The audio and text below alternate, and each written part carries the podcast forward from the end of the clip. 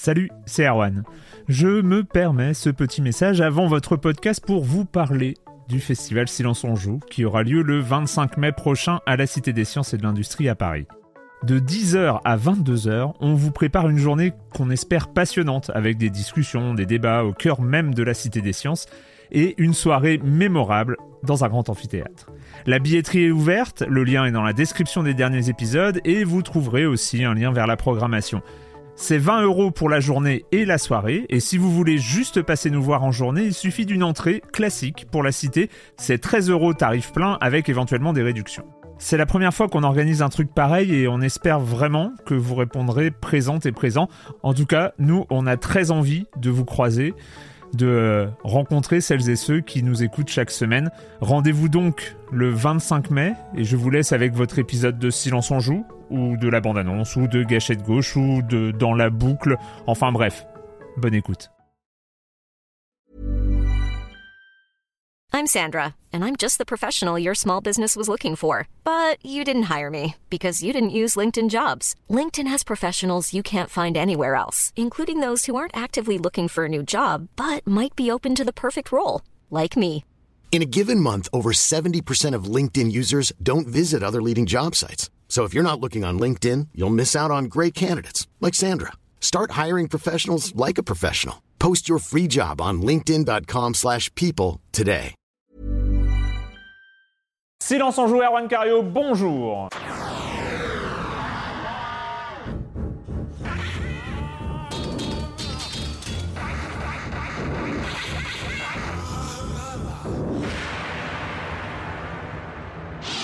Au programme cette semaine, on va parler de Subnautica, de Shadow of the Colossus, de Red String Club et on finira par les DLC de Wolfenstein 2. C'est Wolfenstein 2 C'est ouais, Wolfenstein ouais, 2. on peut dire ça. Euh, et je commence en accueillir deux de mes chroniqueurs favoris, euh, Corentin Benoît Gonin, des Croissants. Bonjour Corentin. Salut Erwan.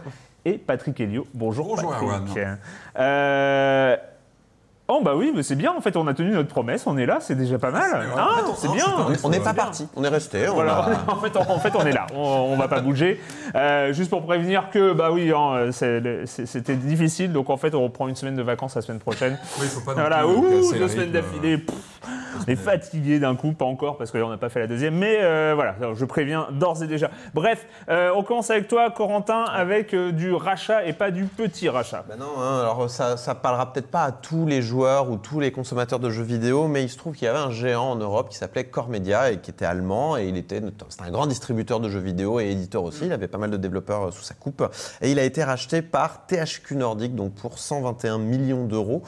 Euh, alors Parce que THQ Nordic, THQ, voilà. THQ n'existe Ah, plus. Alors, THQ, c'est- de- Voilà, c'est un zombie, on va dire. on va dire ça comme ça.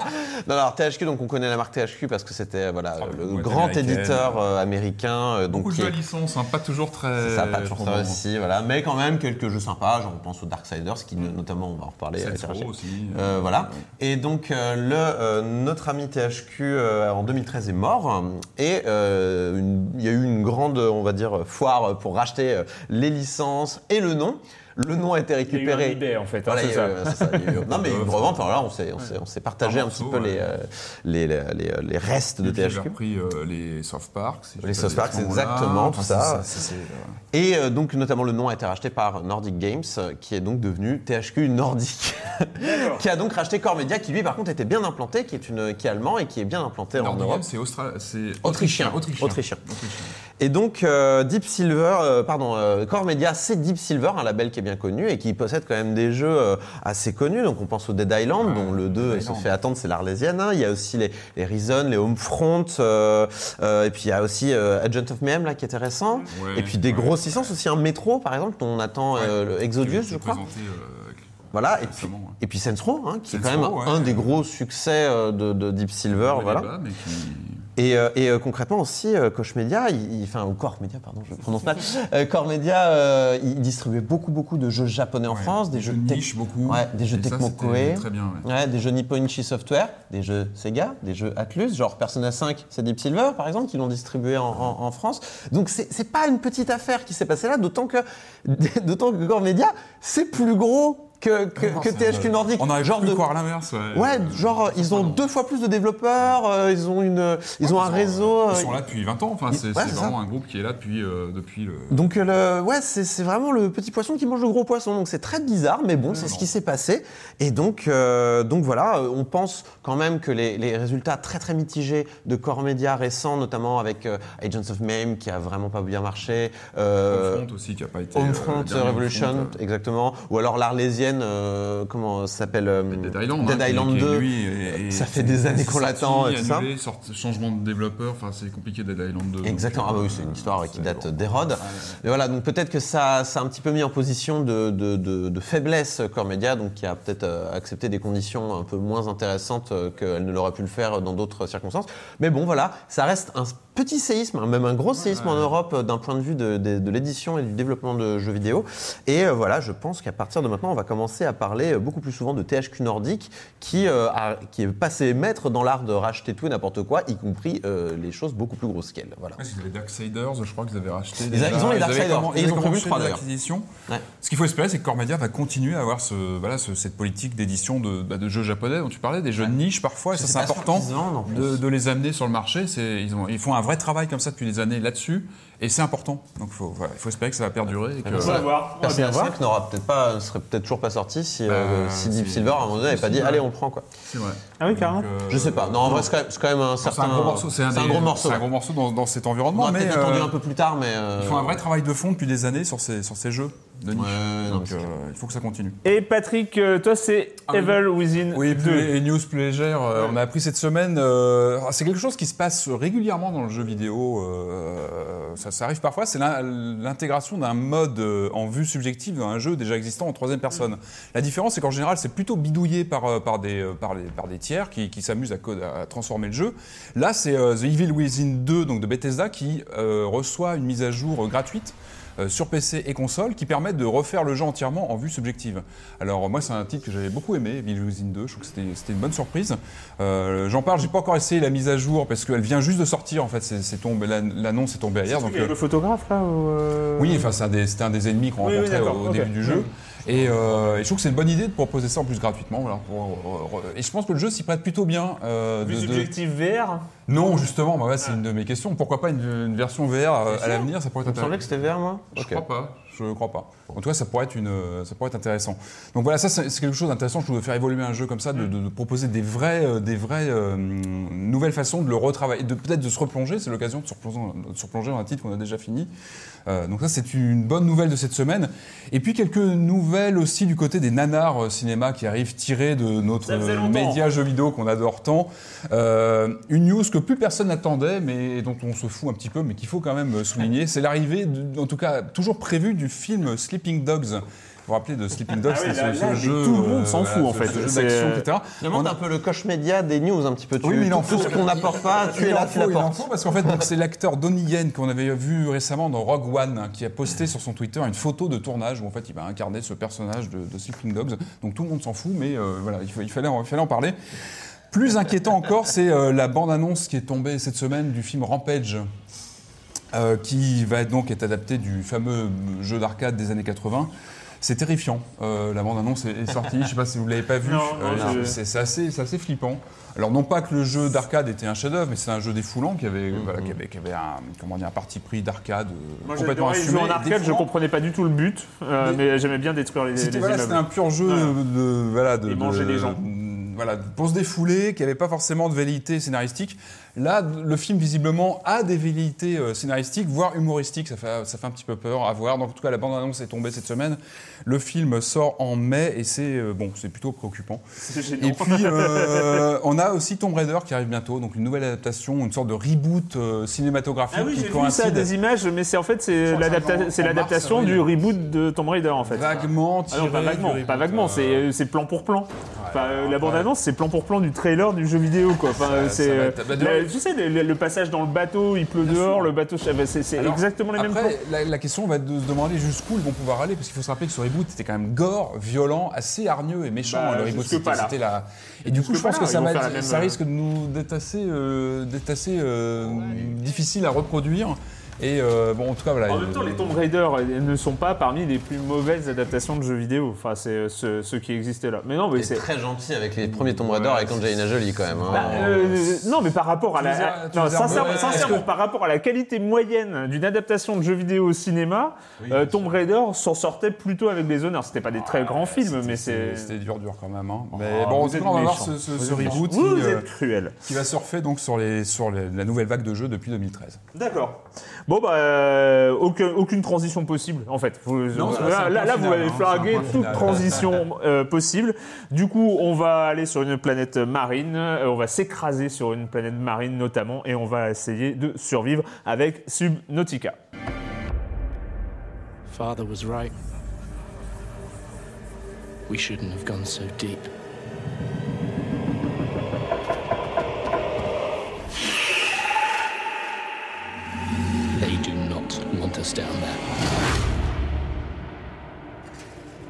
Despite my best efforts, ill health is taking hold of me.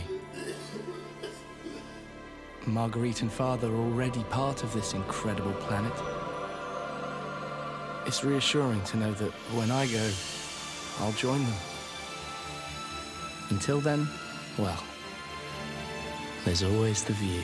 C'est donc un jeu qu'on connaît depuis déjà longtemps parce que l'Early Access date de, du décembre 2014, donc ça fait déjà euh, plus de trois ans euh, euh, qu'on voit passer. En tout cas, ceux qui ont joué le, le connaissent bien. Les autres, on voit passer ça sur Steam de temps en temps parce que, parce que voilà, c'est un jeu qui, a fait parler de lui quand même dès le départ. Et donc l'histoire, c'est qu'on est dans ce vaisseau spatial qui s'appelle Aurora, qui s'écrase. Comme une mais- enfin bref, euh, dans un Dans océan, mer, dans la euh, mer. voilà, dans la mer, voilà, c'est ça, c'est ça, c'est ça que je cherchais.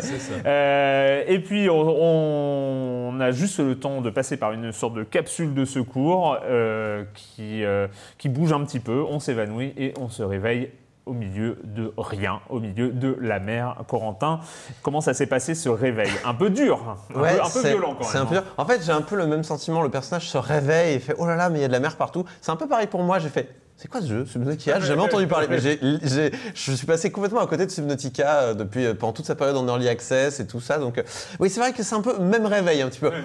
Oh là là, alors qu'est-ce qui se passe ici? Donc bon, on se réveille, on est dans sa capsule, il y a un feu, hein, donc euh, on est là, on prend son extincteur euh, et on, puis on éteint le feu. Puis après on sort et puis euh, waouh, c'est ça, euh, il y a de l'eau partout, euh, il y, a donc l'Aurora, hein, son gros vaisseau mère euh, duquel on est parti alors qu'on était en orbite avec sa capsule de sauvetage qui est en flamme dans l'océan, donc on est, on est un peu en mode... Galère, Euh, c'est la galère, euh, va falloir s'en sortir. Voilà. Ça, ouais. Surtout que très rapidement, le joueur avisé va se rendre compte qu'il a une barre de, de faim et de soif en bas à gauche. Euh, Voilà. Nous avons donc une barre de santé, une barre de soif, une barre de faim, et nous avons deux rations euh, à ça. manger et deux bouteilles d'eau.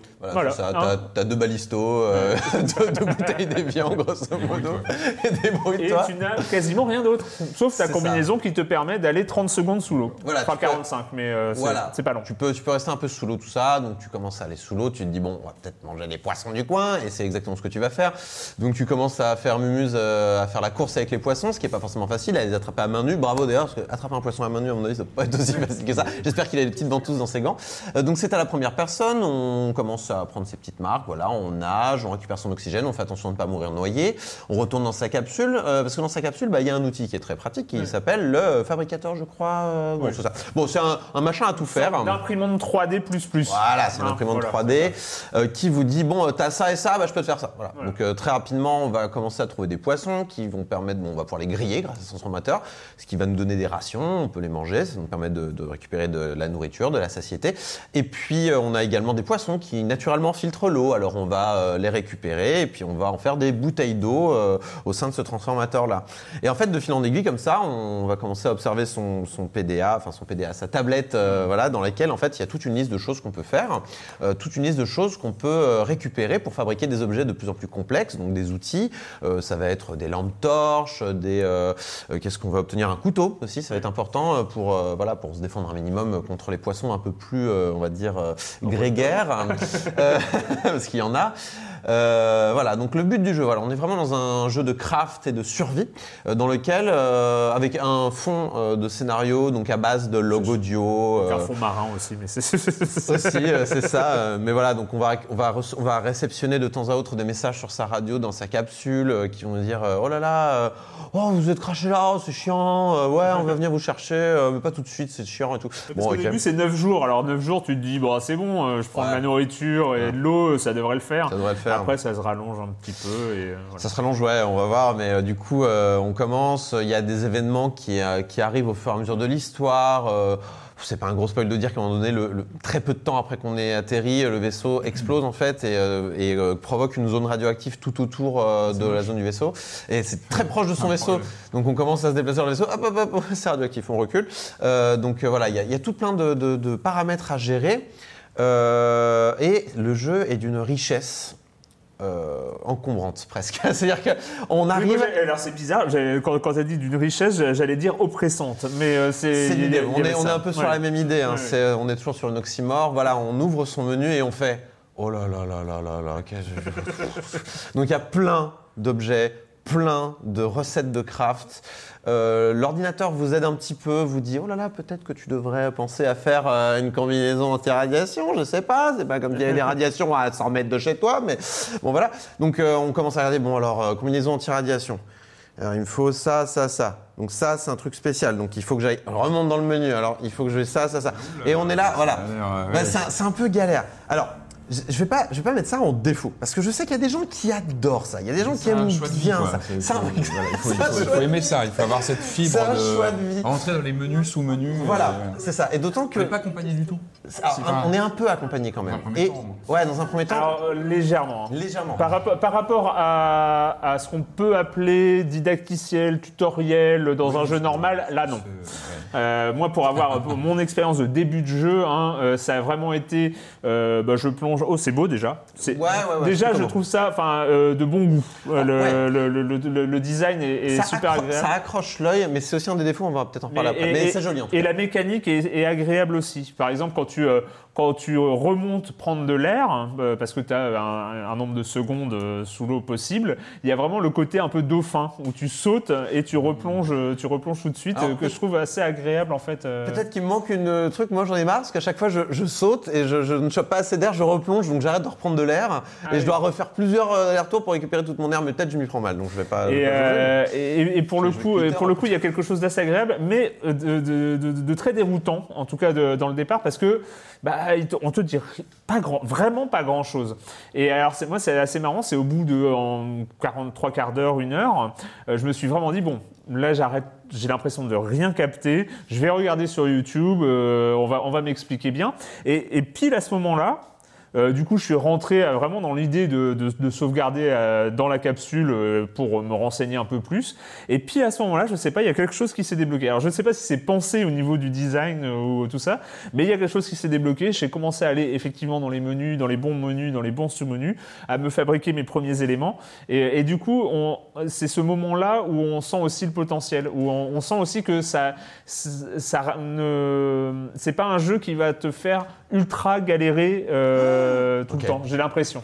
Mm, bah, en fait, Mais là- c'est un- une impression de Alors, début de jeu. hein, mais- pe- Oui, mais enfin, ok, le jeu te fait pas galérer ad vitam aeternam dans le jeu, parce que là, je commence à arriver à un moment où je commence à percevoir le moment où je vais un peu arrêter de galérer. Tu vois C'est-à-dire que là, je commence à arriver à un moment où je peux repérer les éléments euh, sur mon HUD. C'est-à-dire combien que d'heures de jeu en fait je suis à 8-9 heures de jeu, et, et genre, je viens de finir l'élément qui vient de qui, qui me dit en fait dans mon HUD tiens là il y a un truc à casser quoi.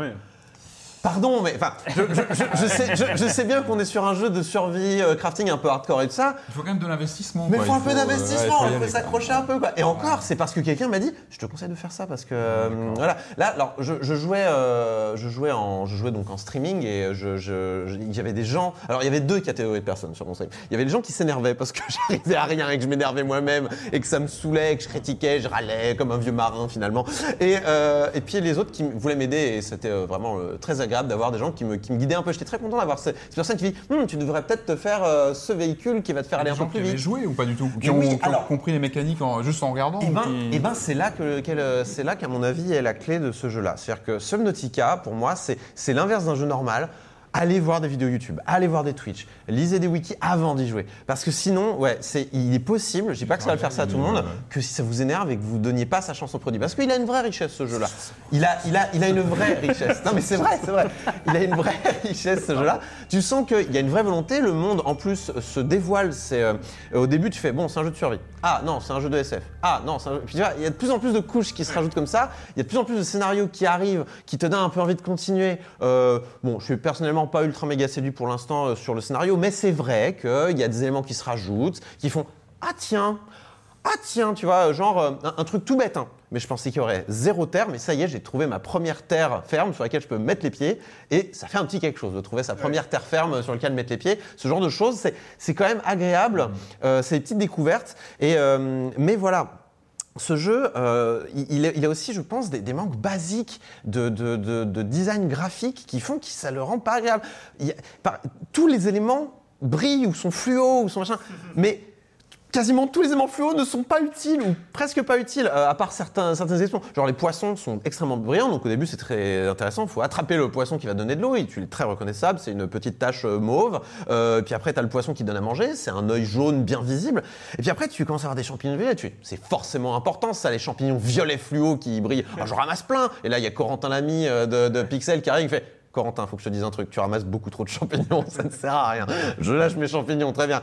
Et puis après, euh, au bout de 3 heures de jeu, peut-être pas 3 heures, j'exagère, mais au bout d'une heure de jeu, il y a des gens qui font Mais pourquoi tu ramasses pas des cailloux? Comment ça, je peux ramasser des cailloux? Et t'as des cailloux, mais invisibles. Enfin, pas invisibles, ils sont un peu mis en avant, c'est des, c'est des bosses de cailloux en fait.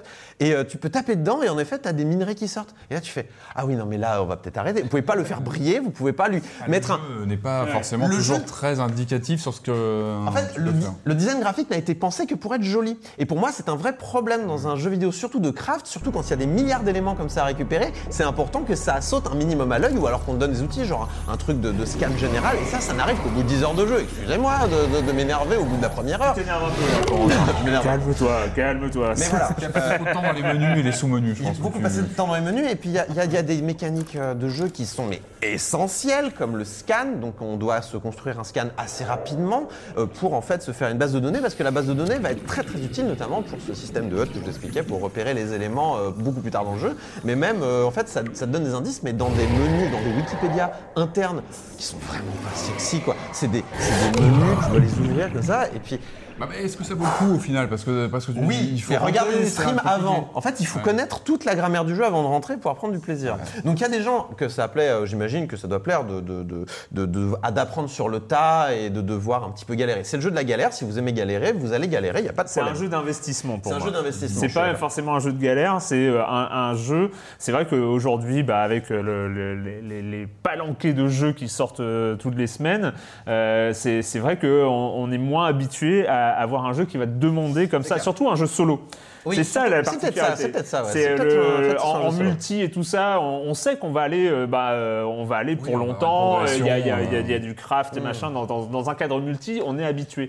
Mais là, dans un jeu solo, demander un tel investissement une telle euh, courbe de progression comme ça sur la longueur, avec un univers hyper grand à découvrir dans un cadre solo, bah c'est pas si souvent que Mais ça. le jeu te, te le donne envie de le faire. Moi, j'ai trouvé que c'était. c'est ça qui est paradoxal.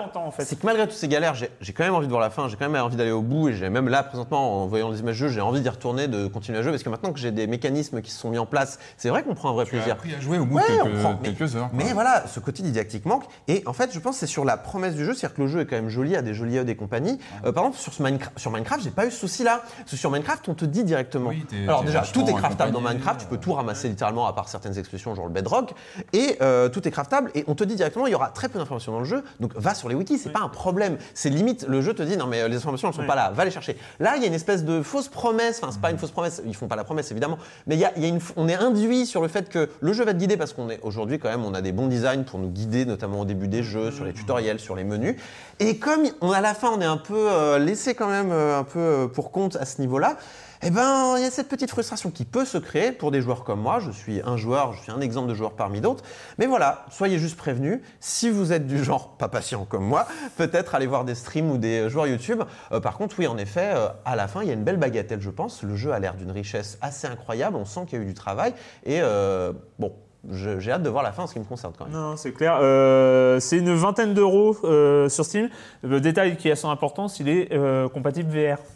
Oui, Euh, donc, euh, cher Patrick, hein, euh, je sais, le, le détail euh, qui peut, Ça peut changer euh, sur un jeu comme ça ça. ouais. peut Ça tout peut changer. être la petite carotte en plus. euh, Voilà. euh, Non, mais après, je, là, mérite d'être là. hein. je, je ne, je ne sais pas à quel point elle est. euh, c'est une VR qui. euh, euh, qui est jouable parce que moi euh, le, toujours ce problème d'un euh, d'un avatar qui bouge Euh, après je sais que la plongée euh, d'une manière générale en VR passe plutôt pas mal hein. C'est bon, un mouvement c'est ça, euh, un non, mouvement euh, qui euh, Il y a notamment en général ce qui joue beaucoup euh, contre la cinétose dans la VR, c'est d'avoir des éléments fixes à l'écran. Et en l'occurrence, on a toujours le, tu- on a toujours le, masque.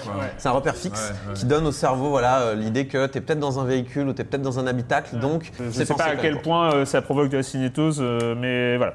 Euh, donc euh, Subnautica, une vingtaine d'euros euh, sur Steam pour l'instant, enfin sur PC pour l'instant. Je sais pas si c'est que sur Steam, mais bon, bref. Euh, on va passer, alors là encore, hein, euh, c'est Subnautica Early Access depuis euh, 2014. Euh, là, on va passer à un jeu qui était en Early Access depuis 2004, hein, depuis 2005, pardon. La version bêta est sortie sur PlayStation 3 en 2011 et on vient d'avoir la version définitive aujourd'hui, c'est Shadow of the Colossus.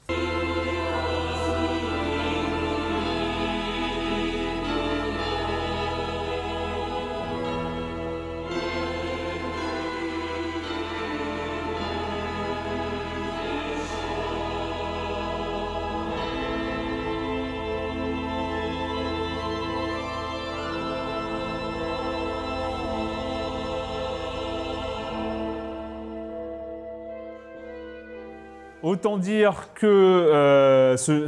est-ce qu'on n'a plus le droit de dire culte? C'est chiant, mais euh, c'est- non mais Shadow of the Colossus, ouais. voilà Fa- Fumito Ueda, euh, de- le deuxième date. jeu, euh, date. Date voilà, jeu de- deuxième jeu après Ico, euh, qui euh, Iconique.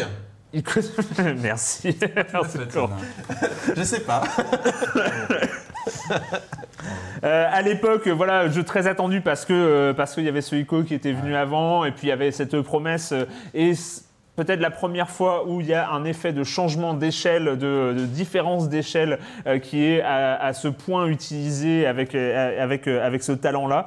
Euh, donc on arrive, euh, vendeur, c'est ça, euh, le- Wonder, que- Wanderer, je sais plus. Wanderer, je ne sais plus. Bref, euh, pour euh, sauver l'âme de sa bien-aimée, il va devoir détruire des géants de pierre euh, sur ordre d'une divinité un peu, un peu chelou. Euh, Qui voilà. nous parle Ouais, bizarrement. ouais. On sent, mais on sent bien qu'il y a un truc derrière qui est pas net. Un peu, hein. un peu, un peu Ouais. cavalier parfois. Oui, c'est ça. Et on part comme ça à cette aventure, dans cette cheval, aventure à euh, cheval. à cheval, dans ces plaines désolées, et, euh, et on va partir au combat pour abattre ces monstres euh, assez, assez touchants finalement aussi pour, euh, pour certains. Alors Patrick, ça a fait quoi de Oui, revenir bah, c'est un monument. On pourrait- je pense qu'on pourrait rester tous les trois autour de la table pendant trois heures et parler chacun de notre perception de ce jeu et Alors, de. je pourrais vous écouter des pendant 3 heures. N'ai pas joué à Shadow of the Colossus encore, mais j'ai hâte. Il me fait envie, il fait très envie. Non, c'est intéressant parce que ça, on a toujours su que ce jeu était important. Dès 2004 ou 2005, euh, même lorsqu'il est, on a toujours su que c'était une date dans la façon d'appréhender un 2005, espace, un- euh, une action dans un jeu vidéo. Et c'est marrant d'y rejouer aujourd'hui et de se rendre compte d'autant plus de l'importance de ce titre et du fait que c'est une date. Euh, moi, en, le relançant, je me suis dit, mais, mais c'est dingue comme Zelda, le dernier Zelda par exemple, doit à ce titre. Je pense que vraiment, je pense qu'il y a vraiment une, euh, il s'est passé quelque chose sur ce titre en termes de, de- de façon de, d'appréhender la géographie dans un jeu déjà, la- l'espace, même si on est, en, en fait, on est dans un monde ouvert vide, complètement vide. Et ce qui, est toujours pétrifiant dans ce titre, quand on, se replonge dedans, euh, c'est il y a une tristesse, une mélancolie qui est omniprésente pendant tout le jeu. Et la façon dont il détricote un petit peu nos habitudes de joueurs. Nos habitudes de joueurs, c'est euh, bah, avancer dans un, dans un univers avec des, des objectifs, des boss à abattre, et puis toujours ce côté euh, valorisant. J'ai battu un boss, avec souvent il y a un côté euh, assez jouissif, euh, même à l'écran, c'est toujours bardé de. Bah, de- rien que de- par la taille, c'est impressionnant, quoi. Je veux dire. Oui, euh, mais t'as- t'as- t'as- t'as- t'as ba- t'as- t'as bastonné plein de mobs et puis à la fin t'as le boss et euh, t'es content voilà, tu parce passes que une est- étape, tu ouais. grandis dans ton jeu parce que tu as, tu as passé quelque chose d'important, c'est un, c'est un- un- temps dans le jeu. Là, c'est tout l'inverse. On, Ouais. on se- on- on part dans cette aventure et euh, on, on- on est obligé de trucider ces géants qui finalement sont plutôt... En fait, ce qui est important dans, ce titre, c'est cette... euh, et je crois que c'est assez unique à mon avis, c'est cette... euh, comment dire, cette proximité qu'on crée avec, euh, avec ces géants, qui sont finalement en fait des, des niveaux de plateforme à Ouais, part ouais. entière, parce que pour les, pour les trucider, on doit monter sur eux, on doit vraiment s'approcher d'eux euh, physiquement. Euh, Il y a ce système de grip dans le jeu avec la, la gâchette qui fait qu'on a vraiment ce côté d'attraper, de, de, il y a un côté presque tactile. Varia- se- variation de cette touche qui permettait de tenir la main dans, dans. Ico. C'est la même chose Ouais. de- d'attraper, de, de- de toucher comme ça. Et donc on a, on a vraiment cette relation très particulière avec ces, avec ces- ces géants physiques. euh, presque, on, on fait presque qu'un avec eux. Et c'est presque l'objectif de ces rencontres, c'est de s'agripper à eux et vraiment de les, bah, de les trucider. euh. Et en fait, voilà, on le vit mal. En fait, le jeu, plus on avance dans, dans le titre, euh, plus on trucide ces géants, on, se sent de plus en plus mal. Et ça, c'est vraiment la, la force de ce titre, c'est de nous renvoyer une image de joueur, c'est de nous dire qu'est-ce que qu'est-ce que tu fais dans le jeu, dans Pourquoi jeu tu m'obéis, Pourquoi tu es fait? là? On te donne des directives. Pourquoi tu les fais Parce qu'on les fait parce qu'on est là pour jouer aussi. Et, mais ça pose vraiment cette question de qu'est- qu'est-ce qu'on fait ici et pourquoi on, on fait ça. Et, euh, et c'est vrai que cette version, donc cette réédition euh, PlayStation 4, elle est, elle, est, elle est vraiment bien retravaillée en termes de, de visuel. Je trouve que le jeu, il a ça pose la question jusqu'à quel point est-ce qu'on doit rééditer un jeu vidéo, le retravailler, le remasteriser, le remettre au goût du jour. Du jour? Là, c'est quand même la deuxième, deuxième réédition d'un titre qui a. C'est aussi ce qu'on peut qu'on peut se dire d'emblée, c'est que tous les jeux n'y arriveraient pas. Non. Tu prends Effectivement. tu prends euh, 99% des jeux qui sont sortis en 2004-2005, tu leur refais euh, les textures euh, et tout ça, bah ils tiennent Parce pas la route. Il était, il Ils était aussi- pas il la route. poussait très loin la, la console de l'époque aussi. il On était- sentait que la, la bécane avait il beaucoup de mal à suivre. Il et il était c'était une proposition tellement unique qu'elle n'a pas été revisitée, améliorée. euh, euh, elle n'a- ça a été important parce que par exemple ce- ce- ce- cet effet d'échelle qu'il y a, euh, qu'il y a avec, euh, avec les géants, on l'a, retrouvé dans d'autres jeux, on l'a retrouvé dans un Castlevania, on l'a retrouvé dans, dans effectivement dans Breath of the Wild avec Bien sûr, les, avec c'est- les quatre machines qui sont, euh, voilà, qui sont, je pense que pour les joueurs qui ont, qui ont joué à Shadow, les quatre machines de Zelda, il y avait quelque chose qui, qui rappelait vraiment, vraiment ça. Euh, mais, euh, mais, mais c'est un, un jeu qui n'a pas du tout vieilli dans sa proposition euh, euh, il y a des vraies fulgurances visuelles. euh, Il y a des parties pris même de caméra, de mouvement de caméra. C'était une des problématiques du jeu. Il y a toujours des petits moments où on se bataille avec la caméra. Je trouve qu'elle n'est pas parfaite. Mais il y a des moments où le jeu. Re- de l'époque en même temps. hein. Oui, bien sûr. qui était- ça a toujours été un des, un des petits soucis du titre. Mais il y, a, il y a toujours ces moments où le jeu reprend la caméra en main de façon très discrète, mais il la reprend quand même. Et c'est épique. Il y a des, vraiment des moments où on part à, à cheval comme ça et la, la caméra joue, joue sur les angles. Et c'est, en termes de mise en scène, c'est vraiment. Il y a des images qui restent voilà, de ce titre. On garde vraiment des images qui restent imprégnées parce que c'est- des moments aussi de solitude en tant que joueur. On est seul. ce- Aujourd'hui, on est habitué aux jeux connectés, aux jeux à plusieurs, avec des, toujours des personnages qui nous parlent, qui viennent nous aider. Là, il y a une solitude. Ce, ce- ce- ce héros, il est seul. Il est seul face à cette sorte de malédiction. euh, euh, il y a un côté très faustien dans ce deal qu'il qu'il passe avec cette entité qui lui parle, qui lui dit voilà, il va falloir trucider ces géants qui t'ont rien fait, mais fais-le pour, euh, pour sauver cette, euh, cette jeune fille qu'on voit au début, qui, qui- c'est l'enjeu du, du titre. Et, euh, et vraiment, je, trouve que, je pense que ce qui construit ce, ce rapport particulier qu'on a, c'est cette solitude, à part le, le cheval qui nous accompagne, qui est aussi un personnage important. Il y a vraiment un rapport très particulier qui se tisse entre le joueur et cet univers. Ouais. Et, et le fait que l'univers est vide, mais finalement plein de sens. Et euh, enfin, c'est vraiment, c'est pour ça que c'est une date. Et, Et- d'autant plus quand on y rejoue en 2018, c'est- c'est confondant de se rendre compte comme ce titre avait, des, avait vraiment eu des fulgurances sur la mise en scène, sur. euh, sur euh, Et c'est la vrai que euh, c'est vrai, euh, c'est vrai qu'en 2005, bah voilà, c'était un- comme tu l'as dit, hein, c'était un, un titre qui, euh, qui poussait un peu la, la PlayStation 2 dans ses qui, avait retranchements. un- qui avait un- qui- qui racontait quelque chose. Enfin, c'est aussi montrer que le jeu vidéo peut raconter des.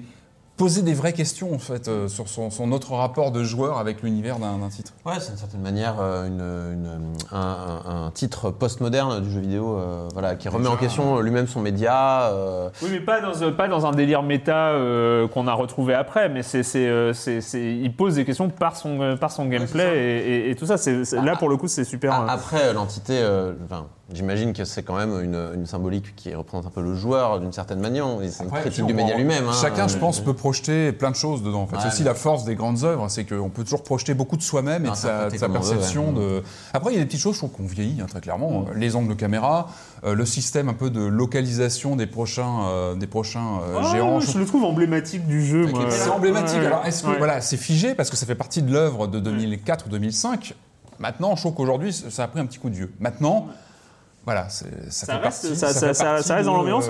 Après- et retoucher aurait pu être aussi un piège de vouloir tout retravailler les techniques, les, les mécaniques du jeu. Ça aurait été aussi le changer et peut-être qu'il fallait pas. Donc, euh, Mais je, moi, euh, j'ai été vraiment surpris de ma propre expérience de. euh, du plaisir euh, pour le coup que j'avais pas retrouvé vraiment en 2011 avec la, la- la réédition en- sur PlayStation 3, qui était plus une réédition euh, finalement. Euh, là, on est, c'est un vrai remake. C'est épure, c'est euh, incroyablement. Enfin, t'as pas du tout l'impression de jouer à un, un vieux jeu. C'est vraiment vrai, un, ouais. un jeu, mis à part peut-être quelques détails de caméra, c'est Mm. qui, euh, qui c'est vrai, euh, sont assez assez assez dérangeantes euh, en 2018, mais euh, mais mais pour le coup, mis à part ces quelques petits détails, on n'a pas du tout l'impression de, de jouer à quelque chose de daté. Parce Et, qu'il y a- euh, il y a des purs même dans le dans l'interface. Ouais. Tout est épuré Non, aussi bien l'environnement que euh, l'interface, qui fait que. L'interface, elle est quasi inexistante. Mais c'est pour ça, il y a une épure totale, je trouve, du jeu qui fait que. 35 passe bien euros. les- les preuves Euh, 35 euros, pas beaucoup. Et ça marche très bien. Euh, aussi, ça c'est important. Ça s'est bien vendu. Oui, j'ai Euh, que alors PS2, que ça, voilà, les jeux de euh, Fumito Ueda, d'une manière générale, c'est des jeux qui sont reconnus pour leur qualité, mais pas pas pour leur chiffre de vente. Et, et- et je crois que, alors, je crois avoir lu ça que ça a fait un meilleur départ en 2018 euh, qu'en qu'en 2005. Et je trouve que c'est un bon Mais, signal aussi. La, la- la perdurance comme ça d'une œuvre sur les années dans le jeu vidéo, c'est important aussi de montrer que un titre peut s'inscrire comme ça dans la durée et rester. Et ça, je trouve que c'est Peut-être important. qu'il est, il est, il est mieux sorti là. Enfin, il n'y a, il y a- il y a pas grand monde là en ce moment en face. Oui, Euh, il est, oui, un peu Oui, tout seul, c'est- peut-être cool. Quoi. Et puis, bah, l'auteur est connu aussi aujourd'hui. Il, il a un peu plus de. The Guardian avait marché ou pas, The Guardian? Je ne sais pas. Euh, je n'ai pas. Mais Bonne euh, question. Bonne question. On, en- on- on va étudier la question. Euh, allez, on va continuer. Donc euh, 35 euros hein, sur PlayStation 4 évidemment. On va continuer avec euh, un jeu de chez Devolver, de Deconstructim, euh, une- un jeu d'aventure pour, euh, pour le coup, univers cyberpunk plus plus plus, euh, peut-être même jusqu'à la caricature. On va en parler. Red String Club.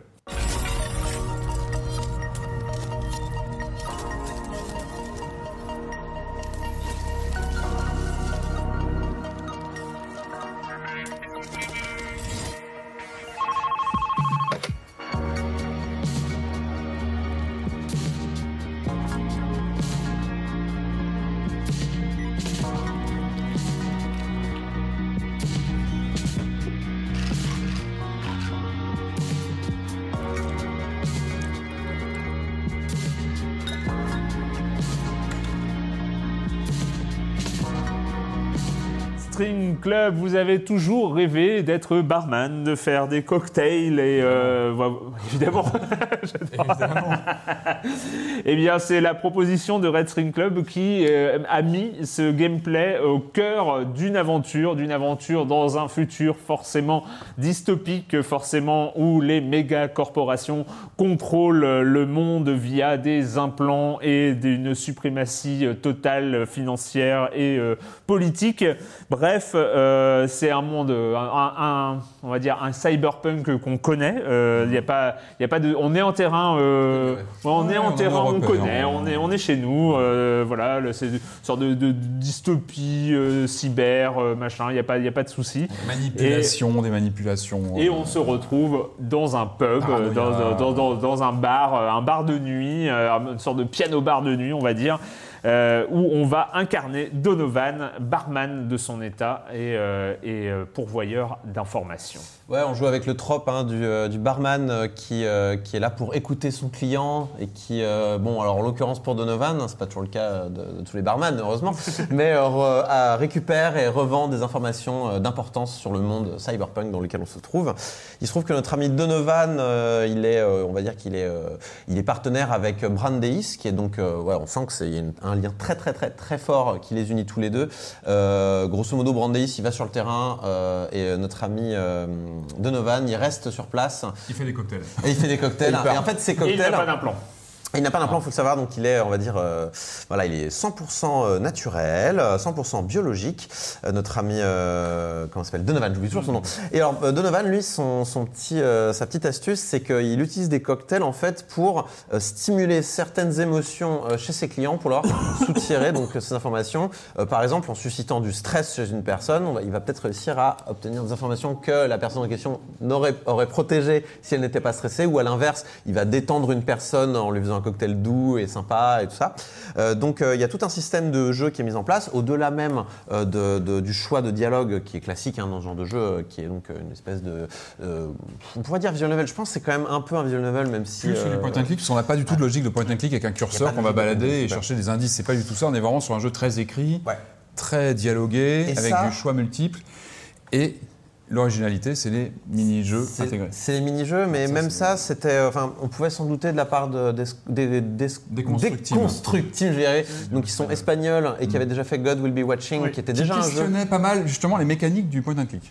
C'est ça, et qui était un jeu très. euh, qui- alors, c'était plutôt basé sur euh, résolution de crise. hein. On avait des crises et il fallait les résoudre. C'était comme un, un point and click, si on pouvait parler de point and click, qui arrivait à générer un stress chez le joueur, ce qui n'est pas, ce qui est pas forcément l'habitude dans cette Dans catégorie de jeu. hein. La seule fois où ça m'est arrivé, c'est à la euh, fin de Full Throttle, tu vois. Donc, euh, Il y en a, il y en a quelques-uns qui, qui ont parfois des, des, perfor- des fulgurances comme ça de stress, mais c'est pas le, Voilà. le- la chose la plus commune. Et lui, vraiment, était basé là-dessus, créer du stress, euh, avec des choix assez compliqués à faire. Et donc là, c'est vrai que l'aspect point and click, comme tu le pointais, point and click, Ah. euh, c'était le. Moi, je clique. Euh, du coup, c'était le. Il y, a- il y a assez peu de, il y a assez peu de point and click. C'est vrai de- que- enfin, il y, a- y en a un peu au, au tout début du jeu, voilà. Ah on- oui, sur on certains, incarne- éléments, ou certains éléments de décor, mais très très réduits. On incarne un Android, on se déplace légèrement dans une salle, ce genre de c'est choses. on incarne euh, bon, tantôt Brandeis, tantôt. Non, Le cœur du jeu, ce sont ces gameplay, arc- arc- des mini-jeux, on va dire. Finalement, hein. ils sont assez peu nombreux, mais on va quand même les Ils sont quand aborder. même très marquants. Voilà, il y, a- il y a ces moments, donc c'est le, le mini-jeu le plus classique, on va dire, celui qu'on va faire le plus souvent, c'est euh, faire des cocktails. Donc Ça, faire des cocktails. ça, c'est une vraie réussite. Pour Il y, a un, c'est- il y a un petit moteur physique qui a été fait spécifiquement euh, pour faire des cocktails. Donc on a quatre bouteilles, un verre, des glaçons et euh, la personne qui est en face de nous. Et cette personne, ses émotions sont représentées par des cercles. Et en fait, on va devoir utiliser chacune des bouteilles pour déplacer un cercle. Dans un euh, sens dans un sens selon ce qu'on va. Et là, il faut. Euh, et il faut euh, en fait faire correspondre le cercle euh, de notre verre avec le cercle euh, de la personne. Parce qu'en utilisant des glaçons, on fait diminuer le cercle. On fait diminuer Voilà, la taille donc, du euh, cercle, bah, parce qu'on dilue en fait hein, Et puis, il y a une progression. On- Au début, on commence euh, tout simplement avec des cocktails. Ensuite, il y a le, le shaker. On Ouais, commence à faire des, des cumuls, etc. donne de plus en Donc, ça- plus ça, de- se complexifie bien. Et ça, c'est vraiment la trouvaille du jeu, je trouve, cette Oui. partie. euh, Et puis c'est bien amené parce qu'en fait on pourrait dire oh là là mais des bouteilles qui font bouger un truc comment on sait dans quel sens on va? Mais en fait chaque bouteille a des indices visuels pour Oui, dire dans quel bah sens ouais, elle il y a va et c'est fait de manière extrêmement subtile et tout au début tu fais mais comment je vais faire? Après ah j'ai compris comment on fait c'est bon Je vois. parce qu'en fait la décoration de la bouteille vous indique dans quel sens le cercle va bouger donc Il y a le- il y d'un seul coup vous le- savez où vous allez Il y a le choix, euh, il y a les dialogues qui sont importants dans le jeu, mais même le- la réalisation du cocktail est un choix de dialogue, parce qu'on va choisir aussi quel effet on va, on va vouloir donner à- au cocktail pour le- la personne en face. Donc ça s'intègre aussi dans, une- dans la logique même du jeu d'interagir avec les personnages. Donc ça c'est vraiment, je Alors- trouve que c'est intéressant, c'est une vraie trouvaille. Et ça marche bien. Euh, c'est une trouvaille dans le sens en effet ça peut être sympa euh, enfin ça, ça peut être vraiment bien utilisé cette idée je pense qu'il y a vraiment eu team a vraiment mis le doigt sur quelque chose de sympa euh, en, fait, disant euh, ouais, ouais, voilà ouais. choisis une émotion touche-la avec les- ton cocktail et ensuite Ils auraient dû faire que ça. en et fait. ensuite débloque ouais voilà ils auraient dû faire comme ça Ils auraient dû faire un jeu de cocktail. Il fallait que- peut-être choper la licence du film Cocktail avec euh, Tom Cruise et puis bah ça. Non, mais c'est non, dommage. Non, mais, non, mais- non, mais c'est dommage de pas basé sur ce, je trouve, ce mécanisme, que, ce mécanisme Bah, qui fonctionne. on, va, on, va, on va en discuter parce que j'ai j'ai un autre jeu à parler avec ça parce que impossible de pas faire le lien. Mais du coup, euh, moi, ce, que, ce qui, et je- j'en finis rapidement, euh, ce qui me- je trouve dommage, et c'est vu que c'est un jeu d'enquête et c'est souvent le problème dans les jeux d'enquête où les, jeux- où les jeux où il y a des interrogatoires où il faut jouer avec les émotions des gens, c'est que tu ne peux pas, évidemment, c'est- sinon ce serait trop facile, mais tu as un problème. C'est un peu de la chance, quoi. Que- quelle émotion va déclencher que- quelle euh, chose? Les, les gens parfois ont des réactions complètement irrationnelles. Les, les personnages dans le jeu ont des réactions irrationnelles par rapport au, au- au cocktail que tu leur donnes. Euh, genre, tu vas leur donner, vas-y, on va les, bien les détendre pour qu'ils te donnent beaucoup d'informations. Et puis le mec, il va se braquer euh, parce que, oh là là, non, tu crois quoi? Tu crois que tu vas m'avoir en me détendant comme ça? Ah, Ça ne marchera pas sur moi. Comment je pouvais le savoir? Je peux pas le savoir, ça. C'est compliqué.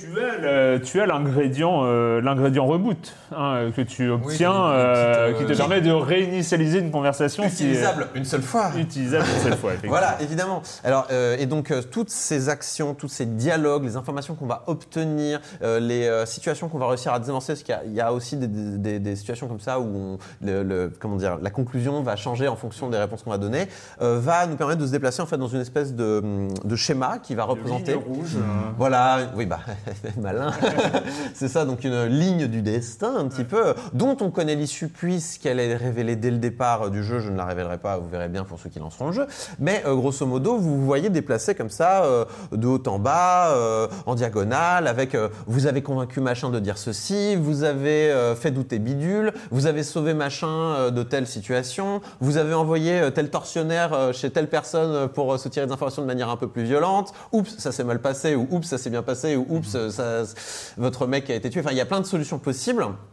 Et du coup, euh, voilà, on, évolue et, notre le monde se façonne, euh, voilà, avec euh, le classique. euh, Tout ça euh, est- très bien. Le vrai problème, c'est le jeu de poterie. Parce qu'il faut qu'on en parle du jeu de poterie. Non, mais il, faut- il va falloir qu'on en parle, les gars. Parle du jeu de poterie, on Non, parlera des vrais problèmes. Moi, j'ai failli décrocher euh, du jeu à cause de Alors ça, c'est en au fait. hein. début, c'est un gameplay unique. euh, Ouais, c'est est un bah, ça dure euh, une vingtaine de minutes Ouais, peut-être. euh, Il y en a- il y en a quelques-unes. En fait, c'est dans la création des, des améliorations qui sont proposées. On incarne donc un des agents euh, cybernétiques qui doit créer ces améliorations. Et là, on a un mini-jeu de poterie, en fait. hein. Euh, voilà, vous C'est vrai voyez, qu'il arrive euh, comme un cheveu sur un voyez, Ghost, Cells. euh, bah, il faut faire ça et ça, ça dure. Et le problème, je pense qu'en fait, ça aurait très bien marché en mode tactile. Je pense que sur une tablette, mais je crois pas que le jeu se sortira en version tactile. Euh, je crois pas, non. À la souris, c'est, enfin moi, j'ai vraiment, j'ai trouvé ça euh, pas précis du En tout. même temps, euh, ouais, bah alors pas précis, mais il Ah, est très tolérant. Oui, il est très très tolérant. Ouais, mais- mais Encore quand même, heureux, quoi. Mais heureusement, parce que franchement, enfin moi j'ai vraiment galéré. Ça, ça a failli me faire décrocher. Heureusement, après il y a cette, cette partie sur le justement sur les cocktails qui est beaucoup plus sympa et qui est vraiment réussie.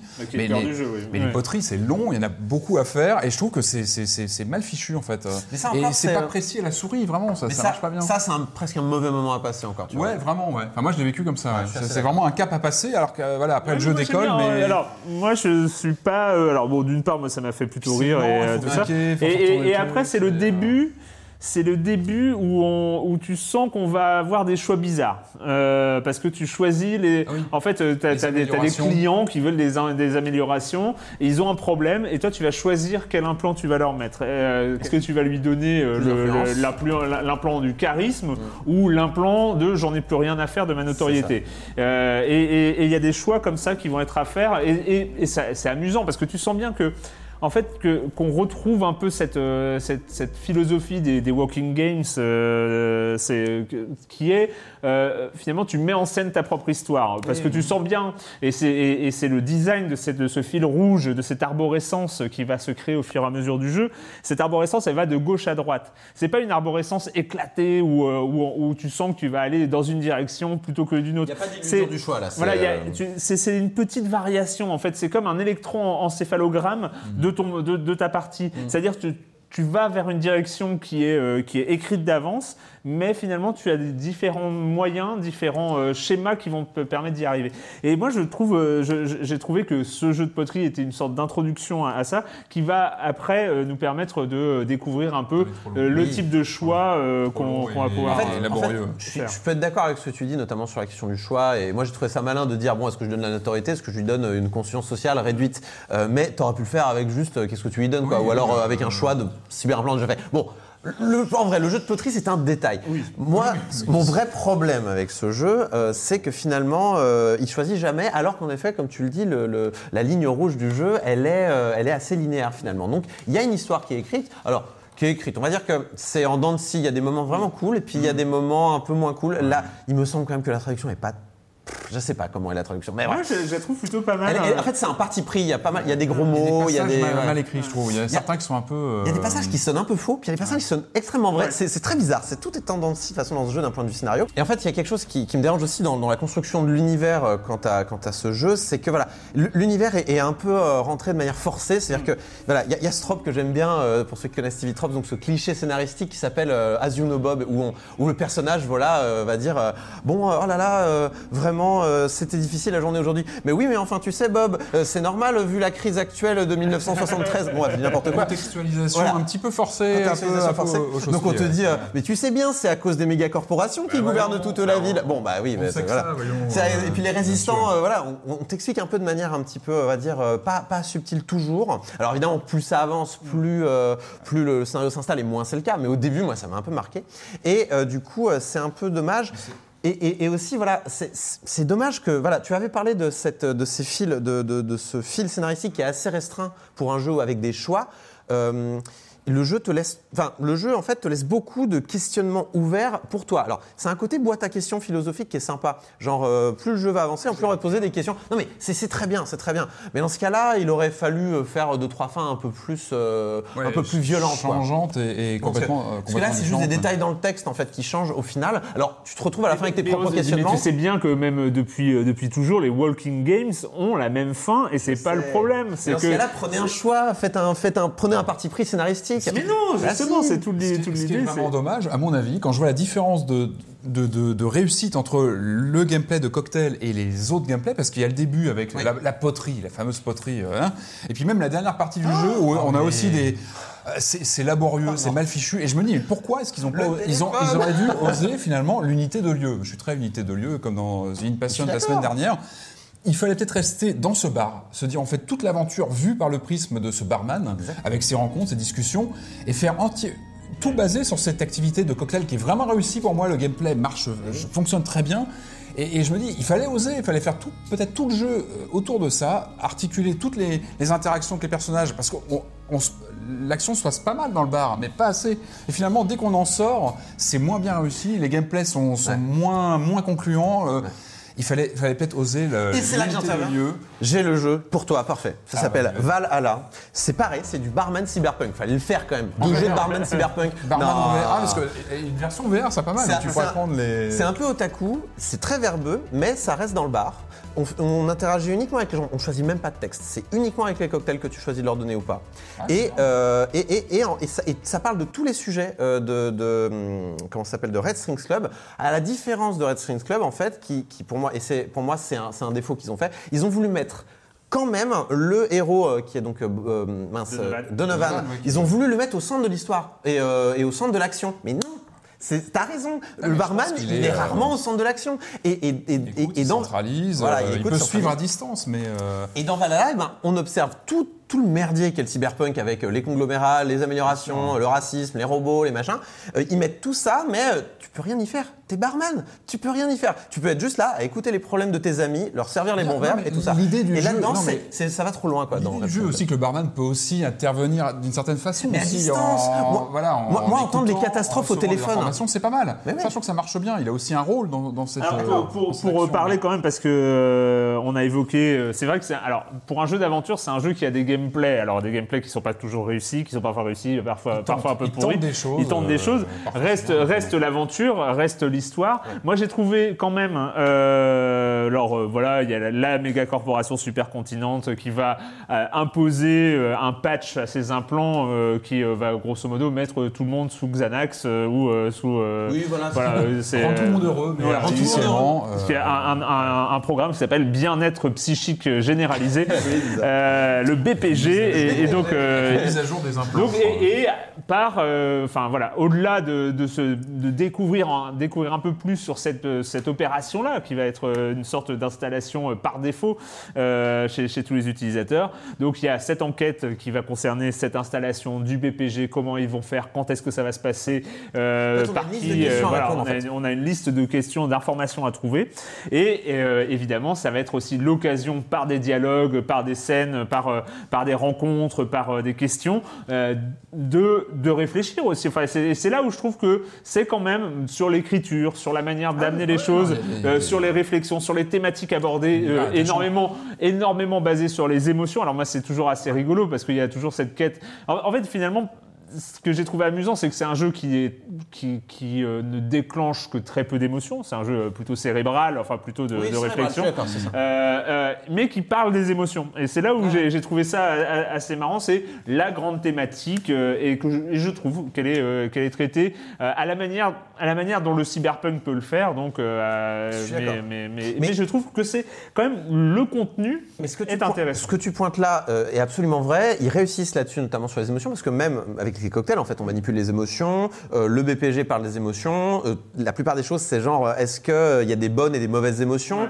On finit avec plein de questions du style, est-ce que finalement, enfin, on, on finit avec des questionnements que le jeu vous pose de différentes manières. Je vais rien révéler, mais grosso modo, voilà, on a des choix philosophiques à faire. Le jeu vous force un petit peu. Mais c'est tendu. On pourrait me tendre un questionnaire, ça serait pareil. Tu vois ce que je veux dire? On pourrait me tendre un questionnaire, ce serait la même chose. Alors que on demande à des histoires habituellement pas de nous faire remplir des cases, mais plutôt de nous présenter des situations qui nous font réfléchir nous-mêmes sur certaines situations. ouais. Et à ce niveau-là, je pense que The Red Strings Club manque un peu euh, le but qui s'est donné. Mais par contre, je suis d'accord avec toi euh, qu'il il touche des thèmes très intéressants. Et, euh, et- et au moins, il a le mérite d'essayer euh, sur, euh, sur, sur ces thématiques-là. Et le jeu vidéo euh, n'y va pas forcément tout à fait souvent. Red String Club, 15 euros, Déconstruct Team, euh, édité par Devolver Digital. On, on va, y a- on va rusher, hein, on va faire un, on va faire un, un rush euh, dans les euh, DLC de Wolfenstein 2. Joe Stallion, once a man living the American dream. Enter Uber Commander Roderick Metza. Now I was a slave to the Reich. The Nazis were about to put an end to my story. Well, that's what they thought. I was a hunter, a predator, following a trail of blood, burning with a singular purpose to destroy Roderick Metza. I knew I was in for a heck of a fight. One thing was clear Metza was a dead man walking. On avait dit pas mal de bien de ce Wolfenstein 2, de euh, l'histoire, de ce FPS solo euh, qui euh, proposait un univers, qui le construisait, et c'était déjà, c'était déjà quand même pas mal. Et, et arrive très très vite, hein, très très vite après la sortie des DLC. Alors c'est, on n'est pas sur du DLC cosmétique, sur quelque Non, on est chose. sur du narratif. On est sur du narratif, des nouvelles histoires, en plus. Alors moi, je crois que je n'étais pas là lors de l'émission sur Wolfenstein 2, mais c'est un titre que j'ai beaucoup aimé, en fait, qui était, je trouve qu'il allait assez loin dans, le, dans sa peinture. Moi, c'est l'univers, en fait, que j'aime bien, cette, euh, Amérique euh, occupée par, le, par les nazis, complètement folle, avec le héros Blasco, le, le barjo, qui est complètement. euh, C'est un jeu qui allait assez loin et que- qui m'avait vraiment laissé un bon, un bon souvenir, que j'ai refait même d'ailleurs. Je trouve qu'il y a, y vraie. euh, c'est un jeu qui m'avait pas mal, pas mal plu. Et donc, arrivé donc d'un season pass avec trois contenus qui, qui sont en cours de, de, de- de sortie. On a eu deux épisodes là qui sont disponibles aujourd'hui. Un troisième doit arriver courant mars. Alors en fait, euh, l'originalité de ce Season Pass, c'est qu'il va mettre en, en scène au total trois nouveaux personnages dans des sections euh, à part avec des petites histoires courtes mais qui viennent en supplément et qui sont pas forcément raccordées à celles du jeu original. Donc ça, ça crée un petit peu des, univers en, plus. Ce qui est intéressant, c'est qu'on découvre des nouveaux, euh, toujours, des nouvelles choses dans cet univers complètement barré et, assez fou. Euh, moi, j'ai bien aimé la première partie qui met en scène Gunslinger Joe. Alors lui, c'était un, comment dire, un joueur de football US. Euh, ça se- L'action se passe à, Chicago. Alors euh, évidemment, donc un nouveau personnage avec euh, donc son histoire, avec euh, une histoire compliquée avec son père. Lui, il est en quête de vengeance. Euh, et, ce qui est intéressant, c'est que donc nouvelle narration et puis surtout des, une nouvelle faculté, c'est que lui, donc c'est un joueur de, football US, donc sa, faculté, c'est de casser les murs. C'est-à-dire qu'on peut, dès qu'on court, on peut péter les murs et ouvrir comme ça des passages.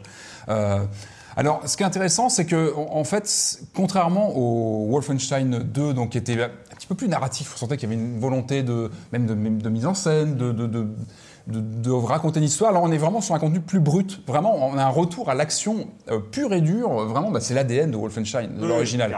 C'est-à-dire qu'on a un peu l'impression que le, le, le côté, euh, les velléités scénaristiques qui, qui étaient là dans le Wolfenstein 2, qui, qui sont là, qui sont intéressantes parce qu'elles créent vraiment un monde particulier euh, avec cette Amérique occupée, etc. Tout ça s'est retiré. Là, on revient vraiment sur l'ADN de l'action pure et dure. Alors certains crient au fait que bah, là, on a moins d'histoire. Finalement, c'est c'est brut de décoffrage. Moi, au contraire, j'ai trouvé que c'est on retrouvait l'ADN finalement de, Wolfenstein, c'est-à-dire que c'est un vrai, un vrai, euh, comment dire, shooter euh, bien, bien musclé, un peu à l'ancienne en fait. C'est-à-dire qu'on revient vraiment sur un jeu de, de, de tir. euh, avec une difficulté assez, assez costaud quand on, on monte en, en difficulté, et euh, avec vraiment oui, un côté old school, moi qui m'a plu, parce qu'on on, on creuse quelque chose d'autre par rapport au, au jeu original, et je trouve ça intéressant. Et le deuxième DLC Deuxième, donc c'est euh, Silent Death. En fait, c'est un agent féminin, c'est une, une ancienne agent euh, secrète euh, qu'on va suivre, qui elle se venge aussi parce que son, son, son mari s'est fait tuer euh, pendant l'occupation, etc. Là encore, alors là, il y a une velléité du jeu d'aller vers quelque chose de plus lié à l'infiltration. Alors ça dure 5 minutes l'infiltration dans. Il ne faut pas se préoccuper de ça, évidemment. Alors elle, sa particularité à cette, euh, cette ex-agent secret, c'est qu'elle peut passer sous les, elle peut ouvrir des, comment dire, les trappes sous les portes et passer dans des endroits que les autres personnages n'auraient pas accédé. Oui, alors finalement, on, on essaie un petit peu l'infiltration et très vite on part sur du, du bourrinage. En fait, ça tourne très vite en, jeu d'action. Mais finalement, c'est là, c'est ce que sait bien faire Wolfenstein. Et je pense que voilà, le- la piste d'infiltration n'est pas forcément une bonne idée, ça marche pas très bien. Là encore, c'est intéressant parce qu'on on- comment dire, on explore de nouvelles cartes. Là, on est sur un, un studio en Californie, euh, un studio de, de tournage euh, du coup euh, qui collabore avec avec l'ennemi. Et encore une fois, c'est l'occasion de faire une peinture des perso- enfin, de, de l'environnement qui est, qui est si particulier euh, dans cet univers, la Wolfenstein. Là encore, c'est l'action qui, qui va prévaloir. Mais ce qui est intéressant, c'est toujours de revenir dans cet univers, même si on sent qu'il y a quand même des, des réutilisations d'assets euh, du jeu original. Il n'y a pas une originalité folle. C'est c'est le principe. Mais aussi. je trouve que c'est intéressant d'avoir des portes d'entrée comme ça un petit peu différentes et de revenir finalement à une action brute parce que c'est ce que c'est bien faire Wolfenstein et ça ça propose aussi un, un jour un petit peu complémentaire avec la- l'aventure originale qu'il faut avoir fait de toute façon. C'est vraiment un contenu additionnel qui vient pour ceux qui ont vraiment aimé le, C'est le jeu. combien le season pass hein? Je crois que c'est de 25 ou 30 euros. Donc il y, aura trois, euh, trois aventures. La deuxième est sortie, la troisième le, le mois prochain. Euh, voir en termes de- dans les 3 heures par, euh, par aventure. Donc voir le ratio. Et encore une fois, c'est vraiment de l'action brute. Euh, qui, qui, qui est mis en scène ici. Donc, voilà, quand on a adoré comme moi le Wolfenstein 2 original, ça peut être une bonne occasion d'y revenir euh, sous un autre jour, plus action. Merci, merci. Eh ben c'est fini pour cette semaine pour les jeux vidéo. Le programme était chargé.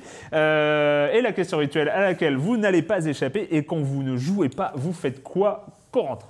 Mon cher Arwan, tout va bien se passer, tout va bien, vous êtes au bon endroit, The Good Place. Excellentissime série euh, humoristique, euh, donc euh, plutôt récente, enfin en tout cas elle est sur Netflix. Euh, je vous encourage à aller regarder ça parce que c'est super. Donc ça raconte quoi? Ça raconte l'histoire d'Éléonore qui est morte, voilà, tout simplement. Elle est, décédée et elle se retrouve dans un simili-paradis euh, où on lui dit voilà, vous êtes au bon endroit, tout va bien se passer, vous avez fait de l'humanitaire dans votre vie, c'est super, on vous a préparé un truc aux petits oignons. Sauf que Éléonore, elle c'est bien qu'elle n'a pas fait tout ça et que non, non, elle a plutôt une vie un peu médiocre en fait. euh, et que est-ce qu'elle mériterait pas d'aller en enfer finalement? Est-ce qu'il n'y aurait pas un immense malentendu cosmique?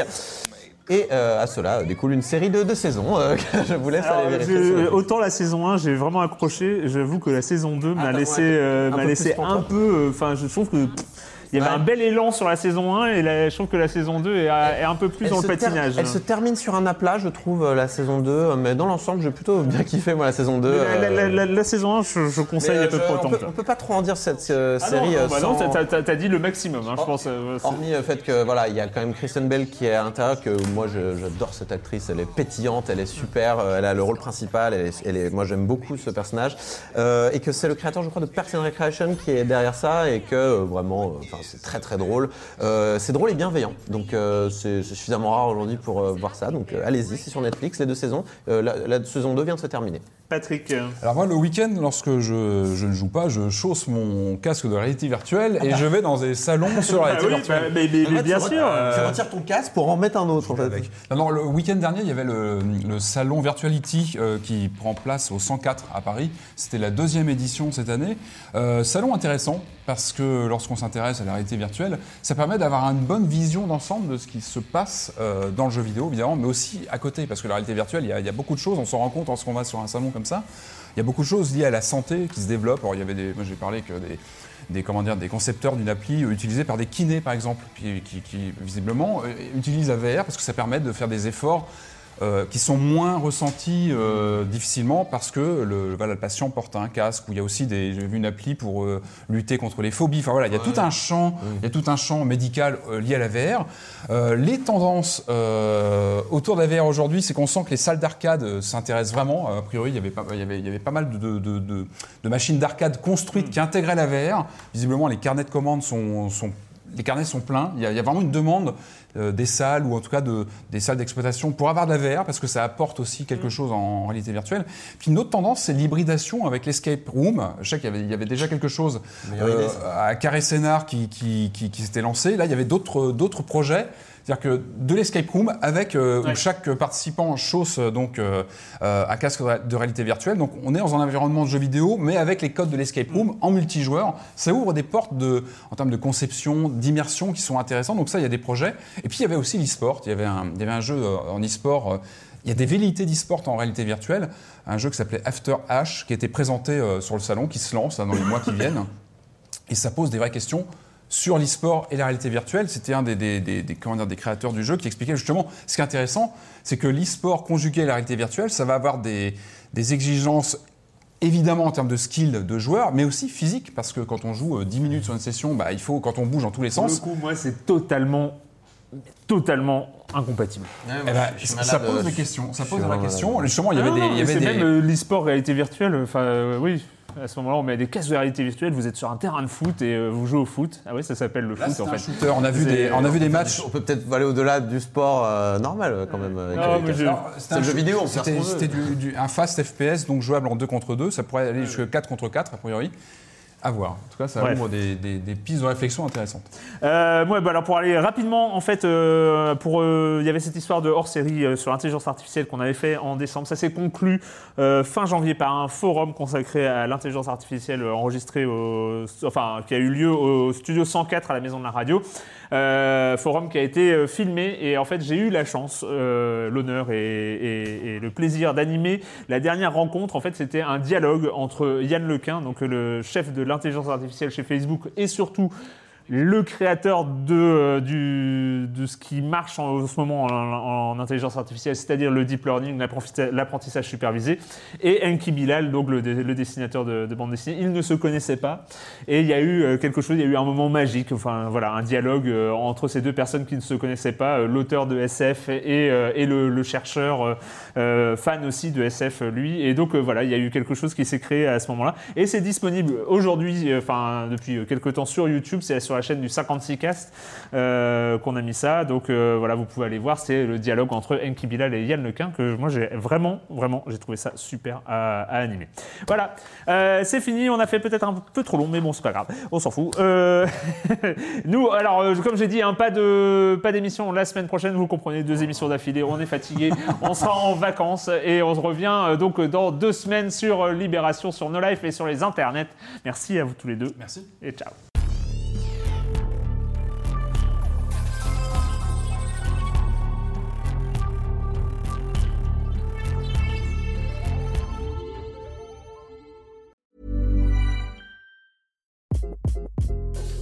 This is Craig Robinson from Ways to Win, and support for this podcast comes from Invesco QQQ, the official ETF of the NCAA. Invesco QQQ is proud to sponsor this episode and even prouder to provide access to innovation for the last 25 years. Basketball has had innovations over the years too. We're seeing the game played in new ways every day. Learn more at Invesco.com slash QQQ. Let's rethink possibility. Invesco Distributors, Inc.